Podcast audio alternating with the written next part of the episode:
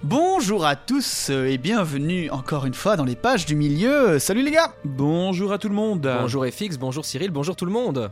Ah bah alors on se retrouve euh, encore une fois ce dimanche pour le prochain chapitre, chapitre 8, une dernière délibération. Sauf qu'il s'agit du chapitre 9 et non pas du chapitre 8. Du chapitre 9 exactement, je suis désolé. Mais je Et- suis bien attentif pour rattraper euh, ce genre de mission, ce n'est pas grave FX. Exactement. Continuez.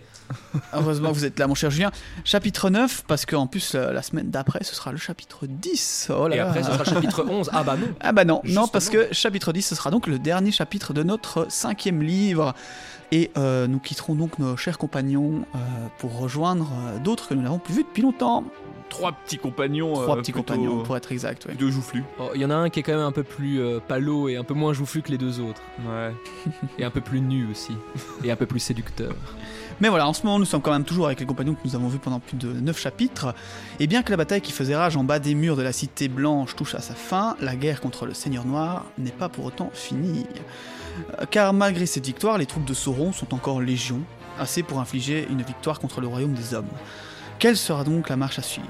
La retraite, en des places fortes, ou l'attaque de front, telle une farce? Mais avant cela, retrouvons deux charmants combattants que nous n'avons plus vus depuis bien longtemps. Chapitre 9 Une dernière délibération.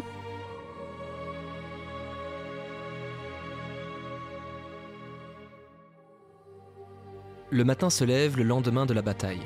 Il fait beau, des nuages légers et un vent qui tourne à l'ouest. Legolas et Gimli, sur pied de bonne heure, demandent la permission de monter à la cité car ils sont impatients de voir Merry et Pipin. L'elfe et le nain entrent ensemble à Minas Tirith et ceux qui les voient passer s'émerveillent à la vue de pareils compagnons. Legolas chantonne une chanson elfique tandis que Gimli fait à côté de lui de grandes enjambées, se caressant la barbe et ouvrant de grands yeux sur tout ce qui l'entoure. Hmm, il y a de la belle maçonnerie ici, mais il y en a aussi de la moins bonne, et les rues pourraient être mieux dessinées. Quand Aragorn entrera en possession de ce qui lui revient, je lui proposerai les services d'ouvrier de la pierre de la montagne, et nous ferons de ceci une ville dont il pourra être euh, fier. Ils finissent par arriver devant le prince Imraïl et Legolas s'incline, car il voit qu'il s'agit de quelqu'un qui a du sang d'elfe dans les veines. Salut, Seigneur Il y a longtemps que les gens de Nimrodel ont quitté les forêts de la Laurienne, mais on peut encore voir que tous ne partirent pas du havre d'Amroth pour faire voile vers l'ouest. Je suis l'un des neuf compagnons qui partirent avec Mitrandir d'Imladris, et avec ce nain, mon ami, j'ai accompagné le seigneur Aragorn. À présent, nous désirons voir nos amis Meriadoc et Pérégrine qui sont à votre garde, nous dit-on. Le prince les envoie vers les maisons de guérison avec un guide, et il prend quant à lui la direction d'un conseil des capitaines où il est convoqué avec Éomer. Gandalf et Aragorn y sont déjà. C'est un beau seigneur et un grand chef d'homme, dit Légolas. Si le Gondor a encore de tels caractères en ses jours d'affaiblissement, grande a dû être sa gloire au temps de son essor. Et sans nul doute, la bonne maçonnerie est-elle la plus ancienne et a-t-elle été ouverte lors de la première construction? Il est toujours ainsi dans les entreprises des hommes. Il y a un gel au printemps ou une brûlure en été et ils ne répondent pas à ce qu'ils promettaient. Il est rare toutefois qu'il manque à semer, et cette semence demeurera dans la poussière et ne pourrira que pour germer de nouveau en des temps et lieux imprévus. Les exploits des hommes dureront plus longtemps que nous, Gimli. Il ne croyait pas si bien dire, car les exploits des hommes nous ont amenés jusqu'ici, jusqu'à vous, chers auditeurs, pour vous raconter dans ce podcast Le livre rouge. le livre euh, rouge et les aventures de ces héros d'antan. Dans cette petite chambre et avec euh, FX et Julia à mes côtés. Tout ça grâce euh, à ces héros gondoréens qui ont assuré nos- notre futur. Et grâce à vous aussi, euh, qui nous permettez par vos généreux dons Tipeee euh, de, de perpétuer euh, le- la diffusion de ce podcast, grâce à vos commentaires qui nous encouragent. Donc au final, c'est aussi grâce à vous. Ah, Voilà, nous, profitons de cette euh, petite aparté pour, euh, pour vous remercier, chers auditeurs, chères auditrices. C'est vrai, et là pour le coup, juste revenir sur la mention de Legolas, hein, effectivement, qui atteste du sang elfique que Im, Imraïl possède, Imraïl de Dolamroth possède, le roi, le roi de Dolamroth, prince de Dom- Dolamroth plus, plus précisément. C'est donc pour ça qu'il brillait au soleil lorsqu'il chevauchait. euh. Non, ce n'est pas ça du si, tout. si, bah, entre guillemets, euh, il a une beauté. euh, Au-delà d'être un descendant gondoréen, c'est aussi un descendant elfique. Euh, donc il a les, le deux sens, c'est une sorte de... Bon, lui, à proprement parler, n'est pas un demi-elfe, mais un de ses ancêtres qui a, a- s'était reproduit avec, euh, une elfe, une suivante de Nimrodel, de la princesse Nimrodel euh, échappée de l'Orienne. C'est fort dilué maintenant comme, Oui. comme sang. Ouais, mais il y a, pour moi, ça m'a évoqué quelque chose comme quoi, euh, un peu, à partir du moment où tu as du sang comme ça dans ta généalogie, ça a beaucoup plus d'importance. Enfin, ça garde une importance beaucoup plus forte Bah oui. euh, que si ça avait été juste, tu vois, enfin, du sang de ton arrière-arrière-arrière-grand-père. Bah, En Mhm. fait, t'en as plus que très peu, tu vois. Ouais. Euh, si tu évidemment regardes ça de façon euh, euh, réaliste dans la vie, dans les Mhm. applications de la vie toujours. Mais si tu as du sang elfique, Ah ouais. un peu ce côté justement de sainteté, ça va te suivre, tout comme Aragorn ouais. tient toujours en fait du sang de- d'Elros. Hein, quand- Ouais, quand- c'est une sorte de dit. magie qui reste dans le, le Ouais, sang de la famille et chez tous les descendants. Mhm. Du coup, ouais, je pense que c'est c'est marquant. Quoi. Il peut-être toi, tu as, peut-être un peu de sang elfique en toi, Elfique. Je, je Ah. décèle cela. Enfin, un peu de compliments. J'aurais dit, j'aurais dit un peu de sang hobbit, mais. Ok, Ah, super. mais- ouais, ouais, ouais, Et ouais, les non, deux mais- ne sont-ils pas compatibles Ah, et chez Julien, un peu de gobelin. Je te remercie. Parvenus jusqu'aux maisons de guérison, donc, Gimli et Legolas trouvent là leurs amis dans le jardin, et la réunion est fort joyeuse. Ils se promènent, ils conversent au soleil, puis quand Merry commence à être fatigué, ils vont s'asseoir sur le mur, avec la pelouse des maisons de guérison derrière eux, et dans le lointain au sud, ils contemplent l'Anduin scintillant.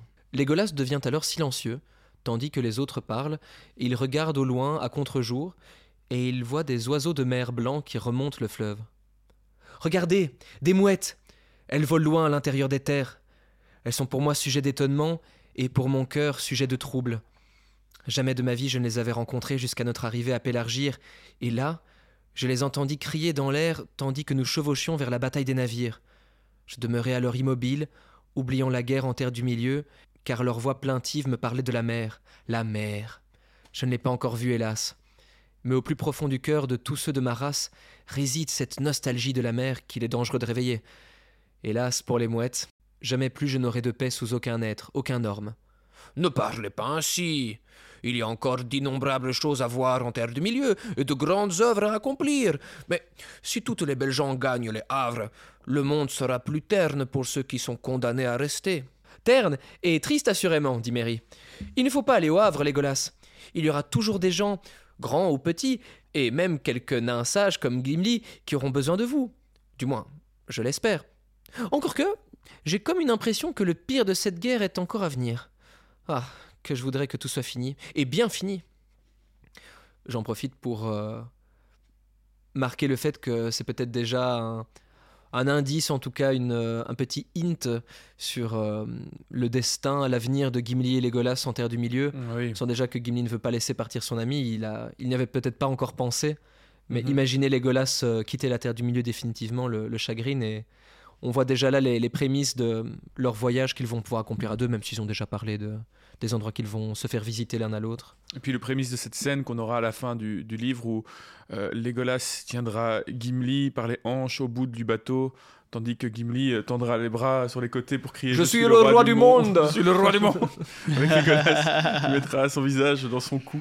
Qu'on attend d'ailleurs dans le coffret euh, DVD euh, pour la sortie des 25 ans du film. Puis euh, évidemment la scène où ils iront dans la, dans- dans la, la- la- La le voiture, carrosse, euh, euh, le carrosse. ouais. Où la main de Gimli viendra... euh, Et où cou- Legolas court après Gimli avec une chaussure en verre, c'est ça euh. Dessine, dessine-moi là, Legolas. Des scènes cultes évidemment.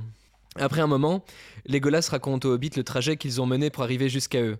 La route hantée sous les montagnes, les soirées passées avec Gimli à se dessiner l'un l'autre, nus, le sombre rendez-vous à la pierre d'Erec, la grande chevauchée de plus de 400 km de là jusqu'à Pélargir, la mise en déroute des forces d'Umbar et du Harad, le passage du Gilrin, et enfin la chevauchée sur les plaines de l'Ébénine pour arriver jusqu'à la cité. Legolas s'arrête et soupire, puis tournant le regard vers le sud, il chante doucement. Verts sont les chants dans les chansons de chez moi. Mais ceux que nous avons traversés étaient sombres, tels des déserts. Et par la vaste plaine, nous avons pourchassé nos ennemis durant un jour et une nuit, jusqu'au moment où nous arrivâmes en fin de compte au grand fleuve. Je pensais alors dans mon cœur que nous approchions de la mer, car les eaux étaient larges dans les terres, et d'innombrables oiseaux de mer criaient sur leurs rives. Hélas, pour les plaintes des mouettes, la dame ne m'avait-elle pas dit de m'en méfier, et maintenant, je ne puis plus les oublier.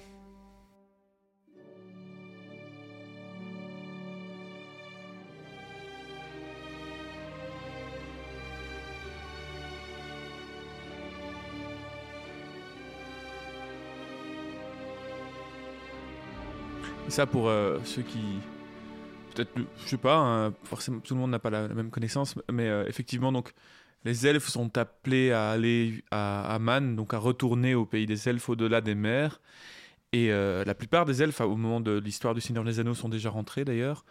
Et les derniers, en fait, on est au moment de la, du départ des elfes. Et donc, euh, ce à quoi fait référence Legolas maintenant, c'est effectivement que le fait qu'il ait entendu les, les oiseaux de la mer, ben, lui l'appelle, en fait, lui donne envie de repartir de la terre et lui donne cette euh, nostalgie d'une terre qu'il n'a jamais connue finalement, mais qu'il appelle de par sa race. Et donc, euh, c'est là qu'il se rendra plus tard. C'est vrai que du coup, la plupart des elfes sont déjà partis, donc tous. euh, quels sont les derniers qui vont partir d'ailleurs? C'est Galadriel, Kirdan et. Je crois que Julien a la réponse, il s'agite sur sa Ah, chaise. mon dieu, mon dieu, oui. On a une réponse de la, de la part de Julien là. On attend, euh, on attend. Qu'est-ce que ça donne en, régie, s'il vous plaît? ça, ça tombe juste très très bien parce que justement je, je suis euh, abonné à la newsletter de Cora. Ne me demandez pas pourquoi, je crois que je l'ai fait il y a très longtemps. Une fois il y a une Quelle question idée. qui me taraudait. Et du coup je reçois des mails tous les jours d'eux et c'est souvent en lien avec le Seigneur des Anneaux parce qu'à chaque fois que- qu'il m'en envoie je regarde. Bref, peu importe.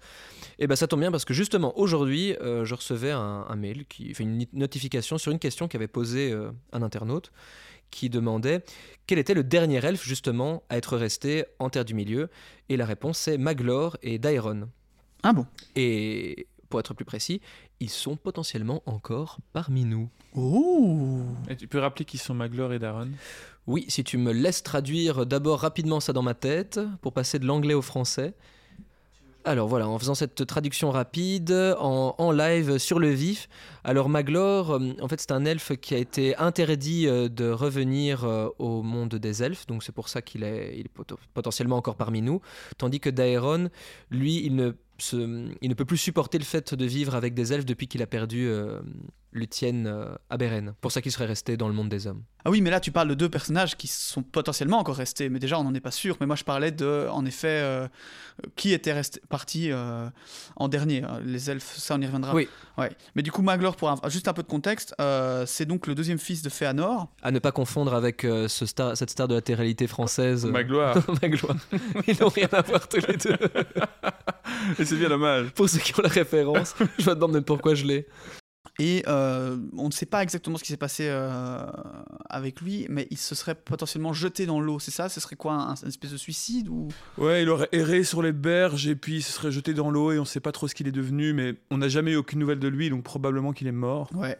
Et Daeron en fait était euh, amoureux de Luthien et il s'est- apparemment n'en est jamais vraiment remis et aurait erré dans l'est quoi. en fait, il, il a, après que Beren et Luthien euh, bah, aient fui ensemble, et lui, il était, son, son cœur a été brisé et il est, il est parti à l'est de la Terre du Milieu et on ne sait aussi pareillement Ouais, pas ce ouais, qu'il est devenu.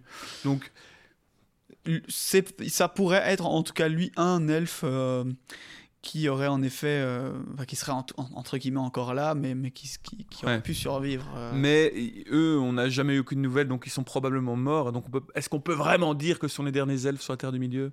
Non, mais, non, non, mais c'est intéressant en fait, parce que du coup, moi je parlais un peu des derniers elfes partis comme étant une chose, euh, euh, comment dire, à juger, c'est les derniers à être partis. C'est drôle de se dire qu'on a deux noms ici, notamment un qui est peut-être encore en vie, et peut-être qu'il y en a d'autres en fait. Ce serait intéressant de faire un peu des recherches ou de savoir, je sais pas s'il y a des gens qui ont déjà entendu parler d'autres elfes qui seraient restés.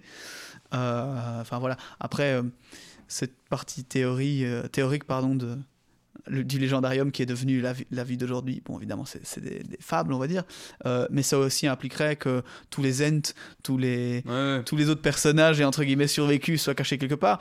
Euh, mais enfin, soit. Une petite digression pour revenir à, à ce qu'on disait, c'était en effet euh, juste. Euh, pour- je voulais juste me faire une idée euh, quand j'ai lancé cette question euh, de combien d'elfes restaient encore un peu là-bas. On sait qu'il y a encore des, des elfes dans les, à Mirkwood, euh, avec parles de, quelle période? Ah, la période du Seigneur des Anneaux. Ah tu oui, il y disais a- toi-même que beaucoup de. Oui, il y a encore la forêt noire, il y a, il y a tout Foncombe, et Foncombe en fait, et tout. euh, principalement. Et euh, la Lothlorien. Oui, qui sont en Oui, oui. affrontement avec les forces de Sauron Ouais. euh, au moment où, où nous sommes dans le récit. Donc en gros, pour l'instant, à ce moment-là, il reste euh, Foncombe, la Laurienne et euh, la forêt noire principalement. Et l'arbre gris, je suppose, avec Kirdan Et les- les Mhm. elfes qui gèrent un peu ça, quoi. Mais c'est vrai que, comme on le voit dans les films d'ailleurs, hein, une bonne partie des elfes sont déjà probablement partis. Oui, mais du coup, quels sont vraiment les elfes qu'on sait qui partent à la fin, les derniers? Je pense, euh, pour moi, je crois que ça doit être Celeborn et euh, les derniers elfes de la forêt noire. Parce que je sais qu'à la fin de la guerre, Celeborn prend euh, le commandement du sud de la Forêt Noire. Donc il quitte la Lorienne et prend le commandement du sud de la Forêt Noire pendant quelques années. Et puis ensuite, il quittera la Terre du Milieu au- durant le quatrième âge. Et ça doit être probablement un des derniers équipages à partir. Donc euh, Celeborn et Galadriel, du coup. Ouais, ouais, ouais. Je pense que c'est ça. Mais euh, pour revenir, mais, euh, mais par contre, on sait que une des dernières à être restée vraiment, et pour le coup, on le sait, et qu'elle est morte là, c'est Arwen. Oui, en oui, oui. l'occurrence, elle, on sait qu'elle est morte, on sait où elle est morte, et euh, et, et on sait qu'elle est, elle est restée en terre du milieu Ouais, voilà, ouais, ouais. jusqu'à la fin de, de ses jours, en se laissant mourir. De tristesse. Mais bien vu, je n'y pensais même plus. D'ailleurs, elle est morte pas nécessairement très très longtemps après euh, Aragorn, non? Il y a pas un... Alors, je sais plus la date, ça tu me poses une Ouais. colle. C'est écrit à, euh, la, à la fin du livre, euh, on a les, les dates importantes de ce qui s'est passé après le- l'histoire du Seigneur des Anneaux. Mais elle, elle reste vraiment toute seule en terre du milieu, sans- alors que tous les elfes sont, encore, sont partis. Bah, elle est morte en 121... 121 du 4 âge. Donc, euh, Et Aragorn est mort quelques années avant, donc on n'a pas Aragorn. attendu trop longtemps. t'as- j'ai compris Eragon. Tu as entendu ce que tu voulais entendre Prochain livre que nous analyserons, ce sera Eragon, Fix, si tu le souhaites. je, je le souhaiterais pas du tout, mais euh, je ne dirais pas non non plus. J'ai bien aimé les lire. euh, Et je- on comparera avec le film, comme ça, ça t'amusera encore plus. Oh, ce film que je n'ai jamais vu, que je ne regarderai jamais. Ah, tu ne l'as jamais vu? Non, bah j'ai commencé 10 minutes et j'ai fait waouh, c'est quoi cette. euh, Ah oui, tu n'as pas été corrompu. Peut-être qu'il y a eu des gens qui ont regardé Seigneur des Anneaux à l'époque et qui ont fait la même chose. Hein, qui fait- Enfin, je pense pas, vu l'intro qu'on Il y a quand même mais- visiblement un, un, un souci euh, niveau technique et scénaristique euh, par rapport au film qu'on ne peut pas imputer au Seigneur des Anneaux, même si on trouve que c'est une mauvaise ad- adaptation. Mais c'est généralement ce que j'ai entendu. C'est parce que j'ai déjà regardé pas mal de vidéos YouTube de, de mecs, mais qui ont euh, deux fois notre âge, donc évidemment qui ont connu ça, euh, la sortie, euh, qui ont connu, très bien connu la sortie. Bah, tu vois qu'ils kiffent les films. Euh, Mais par contre, ils, ils sont, ils sont quand même en mode, il y a pas mal de choses qui ont été changées. Et je pense qu'à l'époque, je l'ai déjà dit plusieurs fois hein, dans ce podcast, de ce que j'ai pu entendre aussi dans ces vidéos, c'est qu'il y a quand même pas mal de gens qui ont jasé, euh, notamment parce que Glorfindel n'est pas là, parce que euh, Bombadil n'est pas là, mais aussi parce qu'il y a des modifications. Et on le voit euh, chaque semaine en ce moment. Il y a plein d'omissions ou de modifications qui, même nous, nous font un petit peu en mode Ah, on sait que c'est pour le scénario, mais. Et pour répondre à cette question là de- de- d'Aragorn, il est mort en 120. Donc Arwen est morte vraiment de, de tristesse, je le dirais, un an après quoi.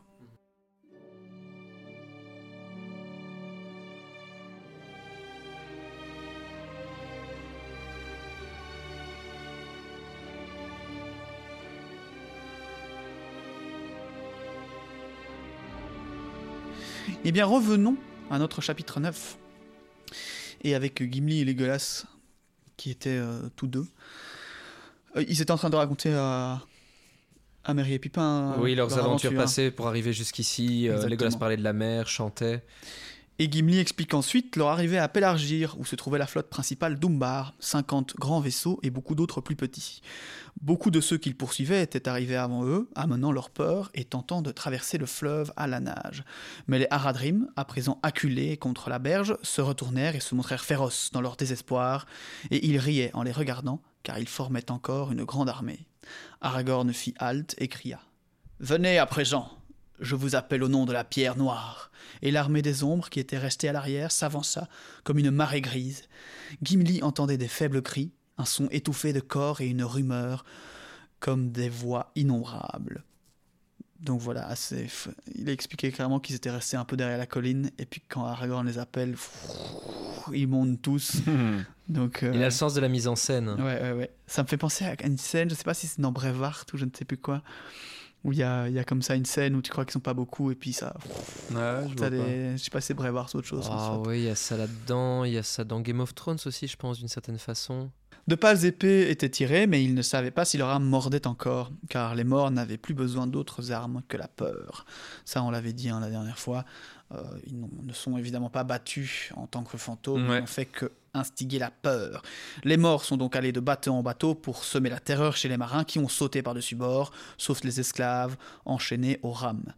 Aragorn assigna un dunedain par bateau et ces derniers libérèrent les captifs. À la fin de la journée, tous les ennemis avaient fui ou s'étaient noyés, essayant de partir vers le sud. Donc il est dit qu'ils essayaient de, repartir à pied. Ouais. Euh, Il y en a qui essaient de vite remonter sur des bateaux qui avaient déjà été détachés mais qui ont été récupérés. Ils ont foutu le feu à plein des petits bateaux. Je pense que, enfin, il y avait le feu en tout cas. Je sais pas si c'est eux qui ont foutu le feu. Mais, euh, mais voilà, c'est vraiment fuite. euh, grosse fuite. De désespoir. de et je pense qu'on va dire que quasiment tout le monde a, a été rattrapé et tué, un peu comme il est dit au, à Pélénor, où personne ne pourra raconter. Ouais, je sais pas. Oh, ouais, ça je sais pas. C'est pas précisé, c'est vrai. euh, Qu'est-ce qu'ils font des fuyards J'ai l'impression qu'ils étaient un peu trop peu pour tuer tout le monde. Ouais, ouais. Non, je pense, moi aussi, de ma compréhension, il y en a pas mal qui sont, qui sont partis. Ouais, euh, C'est la force de la de la de la de l'armée des morts. Gimli reprend Je trouvais étrange et merveilleux que les dessins du Mordor fussent réduits à néant par de tels spectres de la peur et des ténèbres. Il était ainsi défait par ses propres armes. Mais ça, ouais, euh, j'allais justement le, le- le- le dire. Mais, mais c'est ce que tu avais évoqué la semaine dernière, Julien. Effectivement, c'est curieux de, de se dire que finalement, même le camp de bien utilise la terreur et la peur. Mais Tolkien le, souligne, Ouais. du coup, cette euh, contradiction. Legolas s'exprime ensuite à propos d'Aragorn. Je me représentais quel grand et terrible seigneur il eût pu devenir s'il avait pris l'anneau pour lui-même. Mais son esprit est plus noble que l'entendement de Sauron, car n'est-il pas des enfants de Luthien Jamais cette lignée ne s'éteindra, dussent les années s'allonger incommensurablement. Alors je pensais à ça quand j'avais fait la, la petite réflexion tout à l'heure avec le, le sang elfique chez Mhm. Imrail. Il y a ici aussi une comment dire une mention euh, claire de la part de Legolas du sang euh, dans, en, Aragorn de Luthien qui Ouais. remonte à encore plus de générations que qu'Elros et compagnie Ouais. euh, et, et que c'est reconnu ici quoi. Ouais, ouais. Ben, vous savez quoi ça fait, ça fait quelques fois qu'on parle de Beren et Luthien. à chaque fois, dans, dans plusieurs épisodes, là, on a encore reparlé de Beren et Luthien par rapport à notre ami Maglor et, et Daeron. On n'avait pas fait euh, Mais on n'a jamais expliqué l'histoire de Beren et Luthien, vraiment. entier ouais. C'est Ah, pour ouais. ça que je me dis, au prochain épisode, je m'engage à le faire. Ah ouais. OK. On reviendra sur l'histoire de Beren et Luthien parce que je pense qu'il est temps qu'on en parle vraiment. Parce que c'est une histoire importante dans le mythe euh, bah, de la Terre du Milieu. On y revient souvent pour diverses raisons et il y a Ouais. d'autres histoires qui y sont connectées ou qui en découleront. Ouais. Effectivement, eh bien, Cyril, euh, nous te prenons au mot avec grand plaisir. Voilà. Nous t'écouterons nous narrer l'aventure euh, rocambolesque et tragique de Beren et, Lúthien. Voilà, Ouais. prochain épisode, vous aurez ça. Ça nous emmènera dans les endroits les plus beaux et aussi les endroits les plus terrifiants de la Terre du Milieu. C'est vrai. Aragorn a alors choisi le plus grand des vaisseaux pour lui et fit sonner un grand rassemblement de trompettes prises à l'ennemi. Évidemment, hein, il prend le plus gros pour lui. ça, hein. monsieur pas un petit Aragorn. complexe, Aragorn euh Monsieur qui ne veut pas aller dans la cité, qui reste capitaine des dunes d'Ain, mais par Ouais. contre, quand il y a un bateau à Ah, ça, prendre. on prend hein, le plus gros. hein. oui, Mais bon, le plus gros bateau, tu vois. Maman, les petits, ba- les petits bateaux qui vont sur l'eau, tu le déjambes Non, mais c'est mon bateau, dis pas de mon bateau. C'est le mien, c'est moi qui ai décidé. il y a mis d'ailleurs à, à la proue, euh, je n'ai pas noté ici, mais. Legolas et Gimli qui se tiennent. Mon Dieu. Non, sa belle. euh, Son bel étendard, brillant. Ah, Son bel étendard fièrement dressé. c'est ça. Chromé. Après ça, euh, donc il fait sonner ses trompettes pour en fait rassembler l'armée des morts sur les côtes, et le Seigneur s'adressa à eux. Entendez maintenant les paroles de l'héritier d'Isildur. Votre serment est accompli. Retournez et ne troublez plus jamais les vallées. Allez en paix. Et donc, il les a donc bien graciés bien avant la. Bien avant. Pas bien avant, un jour avant la, champs de Pelennor. Oui, à peine un jour, ouais, quelques, Quelques heures avant. quelques heures. Le roi des morts s'avança, brisa sa lance et la jeta par terre, puis il s'inclina profondément et se détourna, et toute l'armée s'évanouit comme une brume repoussée par un vent soudain. Durant la nuit qui suivit, Gimli et Legolas se sont reposés alors que les autres s'affairaient à libérer les prisonniers, principalement des gens de Gondor qui avaient été pris lors de raids. Et après il y eut un grand rassemblement d'hommes venus du Lébenin et de l'Étyr, et Angbor de Lamedon vint avec tous les cavaliers qu'il avait pu réunir. Maintenant que la crainte des morts était écartée, il venait les aider et contempler l'héritier d'Isildur. La rumeur de son nom s'était répandue vite et loin. Le lendemain, ils sont partis pour Minas Tirith. Aragorn avait peur d'arriver trop tard pour la bataille, sous peine d'un échec total, car il y avait 42 lieues de pélargir au point de débarquement du Halrond. Ce sont les anciens esclaves maintenant libres qui ramèrent vaillamment et ont remonté le grand fleuve face à un courant fort et sans vent. Et enfin, ils ont pu apercevoir la cité dans la nuit. Et Aragorn dit Minas Tirith brûle. Mais des hommes de l'Étyr, versés dans l'art de la navigation, observant le sud, annoncèrent un changement avec un vent frais venant de la mer. Bien avant le jour, les navires matés hissèrent les voiles et leur vitesse s'accrut, et c'est ainsi qu'ils arrivèrent à 3 heures du matin, comme les autres ont pu le voir. Quoi qu'il puisse advenir après, les grands exploits ne perdent rien de leur valeur, dit Légolas. Ce fut un grand exploit que la chevauchée dans les chemins des morts, et grand il demeurera, même s'il ne reste personne en Gondor pour le chanter dans les temps à venir. Ce qui pourrait bien arriver, dit Gimli, car les visages d'Aragorn et de Gandalf sont graves. Je me demande vivement quelle décision ils sont en train de prendre dans cette tente. Pour ma part, je souhaiterais, comme Merry, qu'avec notre victoire, la guerre fût maintenant terminée. Mais quoi qu'il y ait encore à faire, j'espère y avoir part, pour l'honneur des gens du mont solitaire. Et moi, pour ceux de la grande forêt, dit Legolas, et pour l'amour du seigneur de l'arbre blanc. Ibrail et Éomer étaient descendus du haut de la cité jusqu'au temple d'Aragorn, établi sur le terrain non loin de l'endroit où était tombé le roi Théoden. Là, ils tiennent un conseil avec Gandalf, Aragorn et les fils d'Elrond. Mes seigneurs, dit Gandalf, écoutez les paroles de l'intendant de Gondor avant sa mort. Vous pouvez triompher sur les champs du Pelennor pour une journée, mais contre la puissance qui s'est maintenant levée, il n'est aucune victoire je ne vous invite pas, comme lui, au désespoir, mais à peser la vérité de ces mots. Les pierres de Vison ne mentent pas, et même le seigneur de Barabdour ne saurait les y contraindre. Peut-être a-t-il la possibilité de choisir par sa volonté ce que verront des esprits plus faibles, ou de les faire interpréter de travers ce qu'ils voient. Il n'y a néanmoins aucun doute que lorsque Denethor voyait de grandes forces disposées contre lui dans le Mordor et d'autres encore en train de s'assembler, il voyait ce qui est réellement. Notre force a à peine suffi à repousser le premier grand assaut, le suivant sera plus fort. Cette guerre est donc sans espoir final, comme Denethor l'avait perçu. La victoire ne peut être atteinte par les armes. Que vous restiez ici pour soutenir siège sur siège ou que vous sortiez pour être écrasé au-delà du fleuve, vous n'avez de choix que parmi des mots. Et la prudence conseillerait de renforcer les places fortes que vous avez et d'y attendre l'assaut. Le temps de votre fin sera ainsi un peu retardé. Vous voudriez donc que nous nous retirions à Minas Tirith, à Dolamroth ou à Dan Arrow, pour nous y tenir comme des enfants sur des forts de sable quand la marée monte, dit Imraïl. Il n'y aurait là rien de nouveau, dit Gandalf. N'est-ce pas ce que vous avez fait, sans guère plus, durant tout le temps de Denethor? Petite euh, pique. Mais non, j'ai dit que ce serait prudent. Je ne conseille pas la prudence. J'ai dit que la victoire ne pouvait être obtenue par les armes, car dans toutes ces lignes de conduite intervient l'anneau de puissance, fondement de Barabdour et espoir de Sauron.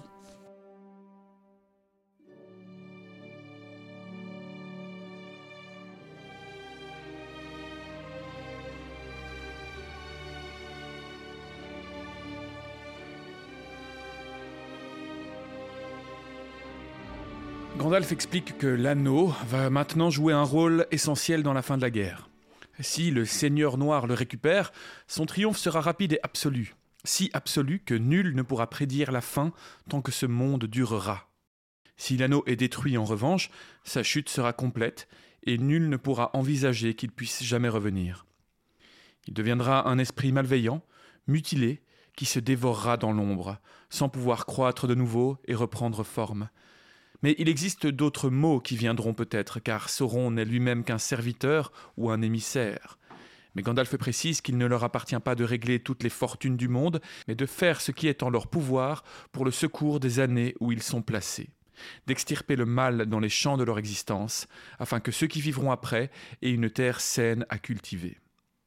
Donc, euh, évidemment, euh, voilà, mention du fait que Sauron n'est que une partie du mal, le mal étant Morgoth, et, euh, et en fait, Morgoth ne sera vaincu qu'à la fin des temps, lorsque, selon la prophétie, eh bien, euh, il y aura Erendil qui reviendra, euh, tous les hommes qui reviendront, qui seront ressuscités par, euh, par Eru et Urin pourra donner le coup de grâce à Morgoth, et puis Morgoth sera jamais éliminé, une forme de l'apocalypse chrétienne dans le monde de Tolkien, entre guillemets, et donc là, il y aura le nouveau monde qui sera créé avec euh, tous les hommes ressuscités qui pourront vivre heureux et sans mal. Il a dit que les nains participeront aussi à cette fin, mais que les elfes, par contre, euh, seront à jamais dans leur euh, endroit là. je sais plus comment on appelle ça, les, cavernes. Le hall de Mandos. Ouais, c'est ça, les cavernes de Mandos. Eux ne vont en fait, non, même pas. Excuse-moi, je, dis de la merde. Les, elfes seront toujours à Valinor. Et ceux qui sont morts, en fait, oui, ils renaissent au. Ah oui, ils restent au caverne de Mandos, c'est ça? En tout cas, c'est là où ils vont quand ils décèdent. Euh, oui, c'est ça. Et en fait, ils restent là, tout simplement. Pendant l'apocalypse, ils restent là-bas. Oui, oui. mais après, ils ne, les hommes ne feront plus partie du monde nouveau. Oui, oui. C'est simplement les hommes.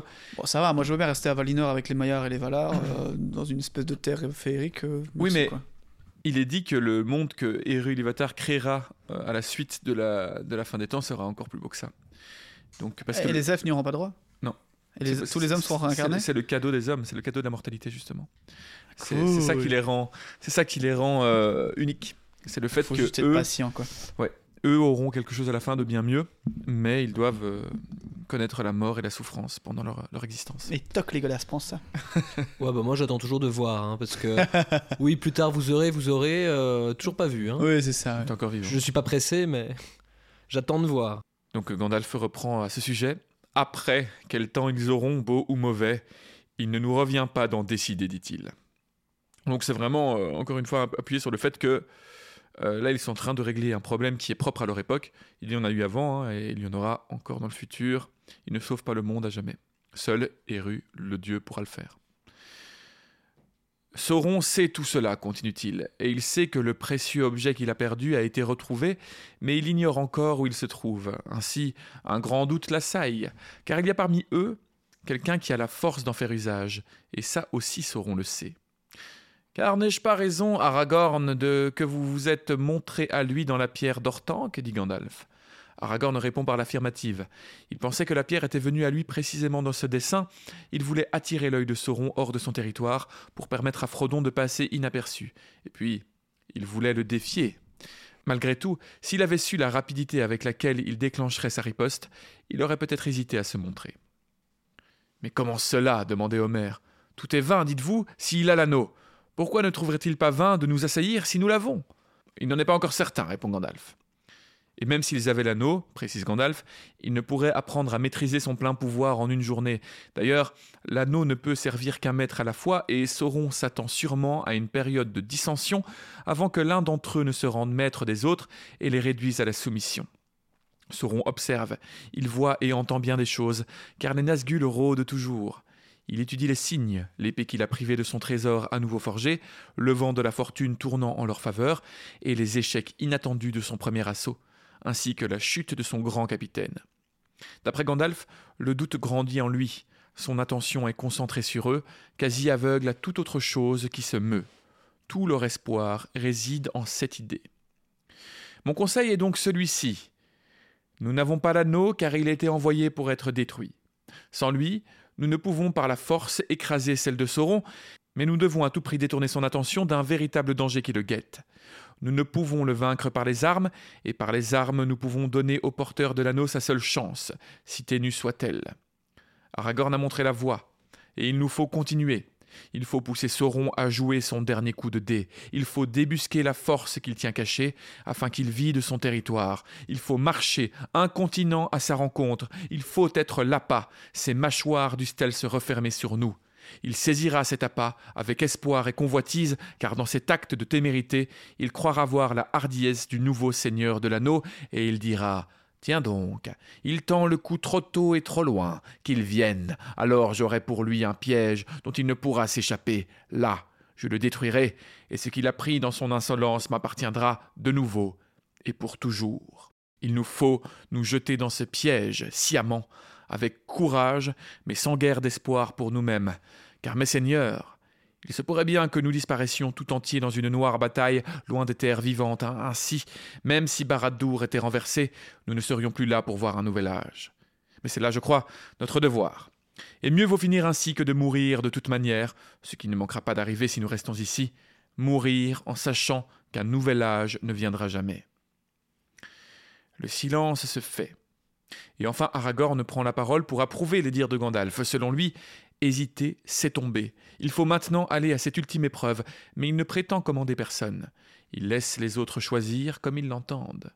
Elrohir, un des deux fils d'Elrond, est le premier à répondre en disant que Elrond conseille la même chose que Gandalf. Il ne va donc pas rebrousser chemin. C'est- bien de la part d'Elrond de conseiller la même chose, mais il va pas venir se battre avec eux. hein. enfin. Et Homer s'ensuit en approuvant aussi, au nom de l'amitié qui le lie à Aragorn, et Imraïl finit par préciser que Aragorn est pour lui comme son suzerain, et que son désir est pour lui un ordre. Mais il précise qu'il faut penser à la cité en leur absence.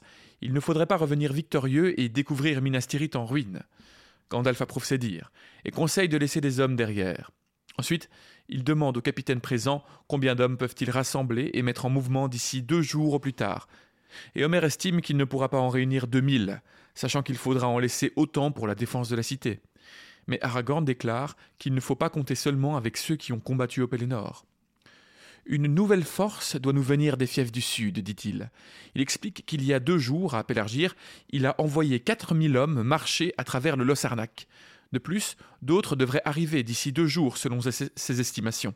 Des hommes croisés le long du fleuve lors de leur voyage vers Minas Tirith. Aragorn estime qu'il pourrait partir avec 7000 hommes à cheval et à pied, tout en laissant la cité mieux défendue qu'elle ne l'était au commencement de l'assaut. Donc voilà, effectivement, euh, il n'a pas ramené toutes les personnes venues des cités alentours pour se, pour, euh, se battre au Pelennor. Il a laissé quelques troupes, il a ordonné à une troupe euh, d'aller recruter encore des hommes plus vers le sud et de rejoindre Minas Tirith pour la suite de la guerre. Euh, donc c'est plutôt pas mal hein, finalement. 7000 hommes à cheval et à pied selon les estimations d'Aragorn, plus une défense de la cité plus grande que celle de la bataille de Pelennor, ça me semble plutôt, plutôt sympa. Ils s'en tirent très très bien. Il s'en tire vraiment très très bien. Mais Imraïl, lui, est moins rassuré. Il dit La porte est détruite. Où trouver des hommes de savoir nécessaires pour la reconstruire? Eh bien, à Erebor, au royaume de Daïn. Un tel savoir-faire existe, dit Aragorn. Le débat des seigneurs se conclut donc par la résolution suivante. Le surlendemain matin, ils prendront la route avec 7000 hommes, et la plupart iront à pied. Quelques 2000 hommes seront choisis par Aragorn parmi ceux qu'ils ont rassemblés dans le sud, mais Imraïl en choisira 3500 et Éomer 500 des Rohirrim laissés sans monture, mais toujours valeureux à la guerre. Lui-même mènera à cheval 500 de ses meilleurs cavaliers, et il devra y avoir une autre compagnie de 500 chevaux, parmi lesquels iront les fils d'Elrond, avec les Dunedain et les chevaliers de Dolamrot. 6000 hommes à pied en tout et pour tout, et un millier à cheval. Mais le gros de la force des Rohirrim, encore capable de combattre, quelques 3000 cavaliers sous le commandement d'Elfelm, devra tenir la route de l'ouest contre l'ennemi resté en Anorienne. En Anorien, si vous voulez.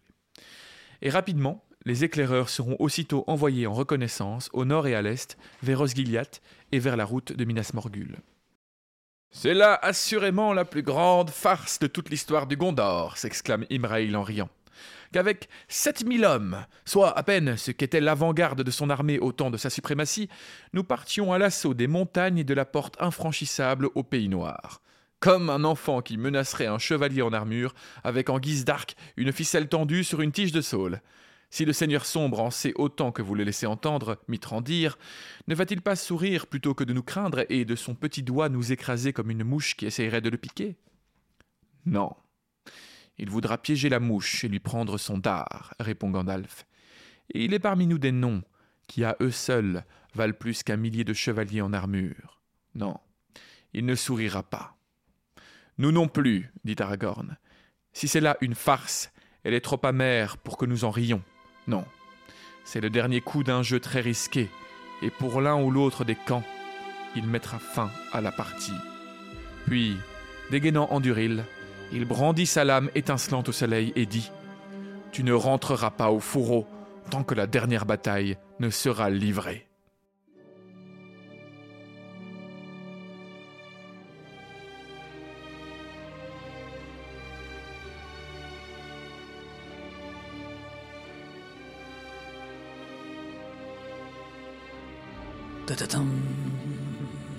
Et voilà comment se conclut le Conseil des Seigneurs. Tu dans ton fourreau. tu dans ton fourreau. Mon épée, moi je dors avec mon épée. Moi je, moi je dors avec mon épée, oui. Bah touche mon épée, tu entends pas mon épée. Ah, comment elle est belle mon épée. Elle brille dans le noir, mon épée. Mais donc voilà, la, la, la décision est prise. 7000 hommes partiront vers la Porte Noire. 3000 Rohirrim tiendront la, la Minas Tirith avec évidemment l'aide de nouveaux arrivants aussi. Et qui sait, peut-être c'est ça, ils en trouveront d'autres en chemin. Qui sait? Hmm. Qui sait? Mais voilà, en tout cas, le, le départ bientôt pour la dernière bataille. Euh, En tout cas, il faut, faut avoir les- l'estomac bien accroché, hein, parce que là, c'est quand même, bon, c'est quand même plus ou moins dit qu'ils vont, ils vont à la mort, hein, qu'on se le dise. Ouais, c'est ça. Euh, Moi, je- 90% des gens. Même s'ils gagnent, ils, ils s'attendent à mourir, Ouais, effectivement. et 99%, enfin j'allais dire 90%, ouais, 99,99991 des gens n'ont aucune connaissance De des ça. deux hobbits dans leur montagne. Après, Gandalf précise que euh, il- les gens qu'il recrute maintenant doivent être au courant de, Du de- péril. de, euh. de Ah vers ouais. quoi il s'engage. Ouais, ouais. Il demande à Aragorn et au Seigneur de recruter des gens en les mettant au courant de ce à quoi ils s'engagent. Donc il ne les force pas. Ah ouais, ça c'est fou. Euh, cool, ça. après, moi, je serais très content d'être parmi les chevaliers choisis pour Ouais. rester à Minas Tirith. Ah, quoi. tu veux que je, Ah, tu, vois, tu veux que je garde t'es sûr? Ok, ok, non, Tu- non, chacun. Ah, non, il, mais- il en faut. Il en sûr faut, c'est tout. Tu sais, euh, tu sais comme quand il reste un dernier bout de tarte et que t'es là. Non, non, t'inquiète. Oui, oui, c'est ça. Non, non, non. Ah, prends-le. t'es sûr que tu veux pas? Non, mais moi. Il y a de la place en fait. hein, tu hein. peux... Non, non, mais c'est bon. Alors qu'en fait, t'en crèves bon. d'envie de Ouais, c'est dire ça. ouais. Non, Non, ouais. mais ouais, parce que bah oui, c'est clairement un, un baroud d'honneur euh, et en même temps, bon, les choses sont bien engagées. Est-ce qu'on a une quelconque connaissance des troupes qui restent Bah, je- On n'a pas de nombre, mais il est clairement dit que les troupes qui restent là-bas à énormes, sont ouais. énormes et que voilà, il y a probablement encore infini, 40, hein. 000, 40 000 soldats, j'imagine au minimum. euh, Il fait popper ses soldats comme il veut, c'est infini. hein. Bah, en tout cas, il- ouais, Gandalf le précise. Pas, aussi sans- vite qu'une. Non, mais plus vite qu'une vie d'homme, quoi. Ouais. Gandalf le précise, si- si- euh, sans le fait de détruire l'anneau, il Ça ne sert à rien d'attaquer Sauron. Euh, Ou alors, il dit il y a aussi moyen de l'écraser par la force si on utilise l'anneau, mais l'utiliser l'anneau, c'est Ça ne fait que le remplacer par quelqu'un Oui. d'autre. c'est Ouais. voué. euh, Oui, et puis même, il dit qu'il va y avoir des Noir. dissensions. En fait, ah, euh, c'est- enfin, c'est ce que j'ai compris, en tout cas, vous me dites si je me trompe, mais qui, si les, les hommes veulent utiliser l'anneau, Sauron sait très bien qu'il va y avoir des dissensions en- au sein de leur, En fait, c'est ce que Sauron. camp et il va non. profiter, en tout cas, du moment. euh, C'est ce à quoi Sauron s'attend. Oui. En fait, Sauron ne sait pas où est l'anneau. Ils savent qu'ils qu'ils ont l'anneau. Euh, mais du coup, il n'est pas au courant que c'est un hobbit dans son camp qui a l'anneau. Il pense que c'est les seigneurs qui ont l'anneau. Ouais, Et il se dit, ah ben ils vont se battre pour avoir l'anneau et l'utiliser. Et, euh, et du coup, euh, enfin, en fait, il se demande, il sait pas trop, mais c'est une des possibilités pour Sauron, c'est qu'en fait, les hommes sont en train de se déchirer pour l'utilisation Ouais, de l'anneau. ouais. Donc il est assez confiant. Et d'ailleurs, c'est ce que dit Gandalf, euh, le fait d'attaquer euh, droit devant avec euh, Aragorn, Ça, il va, il, va croi- il va se dire, ah, il est, ça y est, t'as il a l'anneau, tôt. Ouais, euh, il il est en mode, euh, il va me battre et tout, En je mode vais, je vais YOLO, l'écraser. Alors qu'en fait, l'anneau, il est dans son dos, quoi. ouais, Le, ouais. petit, le petit bonhomme qui court comme ça, et puis qui va aller le mettre dans la. C'est bien géré hein, quand même comme plan, euh, bien bien géré. Bon, c'est c'est Tolkien, hein, c'est pas. mais on aimerait croire que ce soit ces personnages qu'ils prennent vie, mais.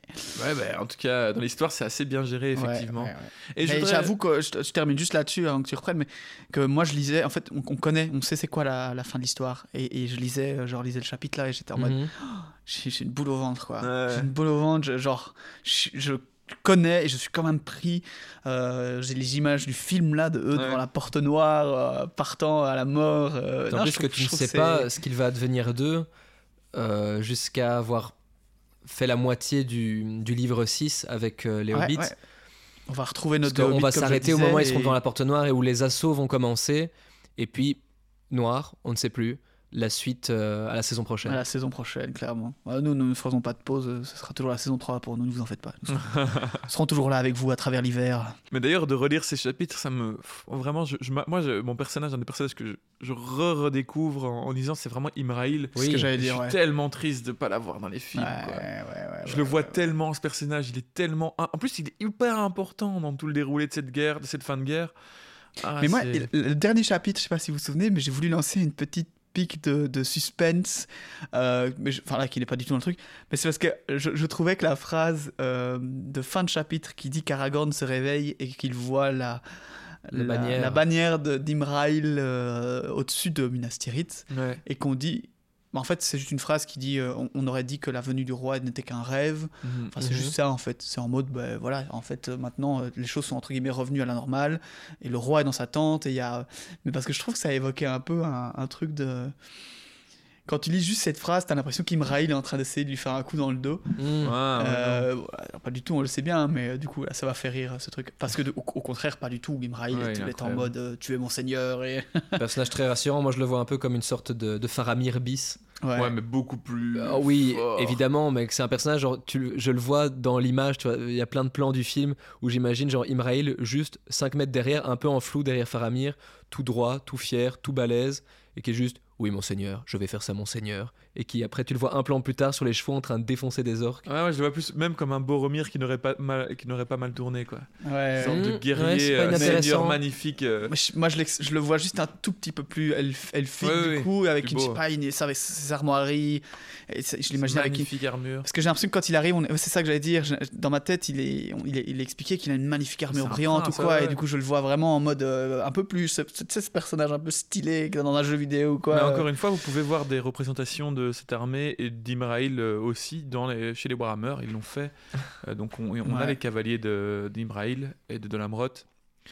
Et, et, du coup, et du coup, ils sont représentés. Ils sont vachement beaux, je trouve. Ils ont des, des belles, des belles, des belles armures bleues et blanches avec des, des, grands voiles sur leurs chevaux. Et euh, moi, c'est comme ça que je les représente et c'est majestueux. En tout cas, je voudrais juste revenir sur, euh, sur ce qu'on disait tout à l'heure par rapport au dernier elfe. J'avais dit que probablement c'était Celeborn et Galadriel. Je reprends juste un petit détail. C'est probablement bien Celeborn, le dernier euh, elfe à partir. En fait, ce qui se passe, c'est qu'à la fin de la guerre, Galadriel, elle repart à Aman avec Gandalf, etc. Avec quelques années plus tard avec Gandalf, Frodon, Gimli. Elrond. Elrond. Mais Celeborn, lui, ne part pas avec Galadriel. c'est un peu étonnant vu, qu'ils sont en couple. mais il ne repart pas avec elle. Il y a plein de sortes de couple aujourd'hui, Simon. Il ne repart pas avec elle, il, fait ce que j'ai dit tout à l'heure. En fait, il quitte la Lorient, la, la, forêt de la Lotte-Lorienne, et il va euh, prendre possession et gouverner la, partie sud de la forêt noire qui a été euh, évidemment où le mal et le noir, la, force noire qui y résidait depuis Dol Guldur euh, n'existe plus et donc il prend possession de ça et donc en gros à cet endroit-là à partir de ce moment-là la, forêt est divisée en trois le nord est gouverné par eh bien le papa de le papa de, de, de Tranduil. Tranduil. Euh, le centre est gouverné par les Béorniens. Et ça, je vais y revenir parce qu'on a reçu une question par mail par rapport à ça. Et euh, le sud, donc, par euh, Donc, elle est divisée en trois.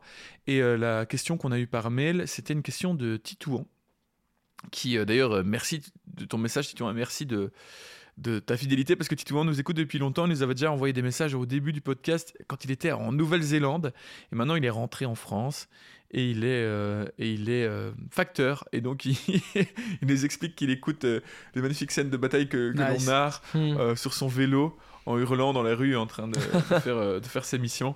Donc, Pour le courrier Donc je trouve ça assez épique comme image. Et donc merci déjà de ta fidélité, merci de ton message. Et, et puis bon courage pour, pour tes tournées au, au son de, au, son du Seigneur des Anneaux.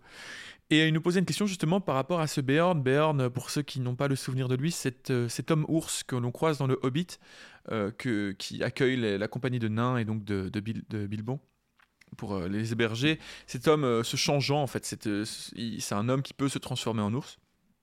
Et en fait, il va avoir un rôle très important dans les livres, puisqu'il va euh, venir tuer le roi des orques euh, à la bataille des, cinq armées, ce qui n'est pas le cas, je pense, dans le film. J'ai peu de souvenirs du film, mais, mais donc, euh, c'est pas lui qui tue le, gros méchant, mais dans le livre, bien. Et en fait, il nous demandait ce que devenait Beorn après la, fin de. En fait, pendant la guerre, déjà, de l'anneau, et après. Et en fait, j'ai un peu j'ai un peu parcouru les infos qu'on a. Il n'y en a pas tellement. On sait que Beorn est mort avant la, bataille, euh, avant, la guerre de l'anneau. C'est son fils, euh, Grim Beorn, qui a pris euh, le commandement en fait de ce qu'on appelle les Beornides. Et c'est un peuple qui réside entre la Lorienne, donc entre les montagnes de, le, et la, forêt noire. Et en fait, c'est un peuple qui remonte vraiment très, très loin dans l'histoire des hommes et qui a en fait était mêlé à la base au peuple aussi des Éotéodes, les ancêtres des, des, hommes du Rohan, qui viennent de cette partie-là aussi, du donc de la partie nord de, la Terre du Milieu, entre les montagnes de Khazad-dûm et la forêt noire. Et donc euh, ce peuple prend le nom de Béorni de quand Beorn, donc le père de Grimbeorn, donc le, changeant qu'on voit dans le Hobbit, prend, après la bataille des cinq armées, euh, possession de ces terres-là et devient le chef de, cette, de, ces, de cet endroit-là. Qui, donc ça s'appelle le peuple des Beornides. Alors on fait mention d'eux à quelques moments. On fait mention d'eux. Euh, il y a Gimli qui fait mention d'eux dans, dans, Le Seigneur des Anneaux et Glowin, je pense, son père, lors du, de la réunion à Foncombe, parce qu'en fait, ils sont connus pour faire des galettes au, miel que Gimli apprécie fortement. Et. Euh, Et que Gimli, en, parlant du lambas des elfes, dit que c'est presque aussi bon que les galettes au miel des, euh, des Béornides. Et la, mention qu'en fait Glowin lors de la réunion à Foncombe, c'est le fait qu'ils ils aiment pas trop parce que euh, Grimbeorn, donc le fils de Beorn, met des, taxes de passage de douane assez haut, mais par contre, ils protègent très bien la région. Donc, il dit, au moins, ils sont fiables, mais bon, euh, ça coûte cher de passer par eux. Et sans eux, il dit, il y aurait plus trop de passages depuis euh, Erebor jusqu'à Foncombe, parce que toute la région euh, aurait été envahie par les orques. Donc les Béornides, au début de la guerre de l'anneau, protègent vraiment cette région-là. On n'a pas trop de mentions après, donc on sait juste qu'ils protègent vraiment la région entre la Lorienne et, les, les, et la Forêt Noire. Mais on ne sait pas trop s'ils vont se joindre aux batailles pour, euh, pour, pour enlever le mal de la forêt noire, parce qu'on sait que par contre Tranduil, etc. se battent à ce moment-là hein, dans la forêt noire pour, euh, parce qu'il y a des troupes de, de, Sauron qui sont lâchées par, de ce côté-là. Il n'est pas précisé par Tolkien ce que font les Béornides. On suppose qu'ils. Mais bon, la, la, supposition la plus probable, c'est qu'effectivement, ils prennent part aussi à cette guerre. Et ce qu'ils deviennent après, euh, on n'en a pas plus d'infos, à part le fait que, comme je l'ai dit, on leur donne euh, le centre de la forêt noire. Donc euh, voilà, à partir de ce moment-là, Grimbeorn devient chef donc, des Béornides et aussi du, centre de la forêt noire, donc qui divise le, royaume de Tranduil au nord et le royaume de Celeborn au sud. Et donc, euh, bon, on suppose que si on leur donne, c'est qu'ils ont plus ou moins euh, participé à cette guerre et ont dû au moins défendre cette, forêt. Mais donc voilà, c'est tout ce qu'on sait de ce peuple des Béornides. J'espère que ça aura répondu à, à ta question, à ta petite interrogation. Bien, et eh bien, finissons cet épisode. Retrouvons-nous la semaine prochaine pour le chapitre 10, dernier épisode, euh, dernier chapitre du cinquième livre, avant de retourner euh, rejoindre du coup nos deux héros hobbits, Sam et Frodon, et bien sûr leur camarade à Croupeton. le dénommé Spéagol. je, avant de terminer cet épisode, je voulais juste vous remercier encore une fois de nous suivre, de nous de nous, enfin si vous avez envie de le faire, de mettre un like, euh, etc. Tout, tout ce genre de choses qu'on dit à chaque fois. Je suppose que vous connaissez la chanson. Si vous avez envie de nous soutenir euh, émotionnellement, j'allais dire oui, émotionnellement, mais aussi symboliquement sur Tipeee. Euh, voilà, on vous invite à le faire et pour ceux qui l'ont déjà fait et, et, le font encore, un grand merci. Voilà, et sur ce, à la semaine prochaine et merci beaucoup. À la semaine prochaine. Belle semaine à tous, à bientôt.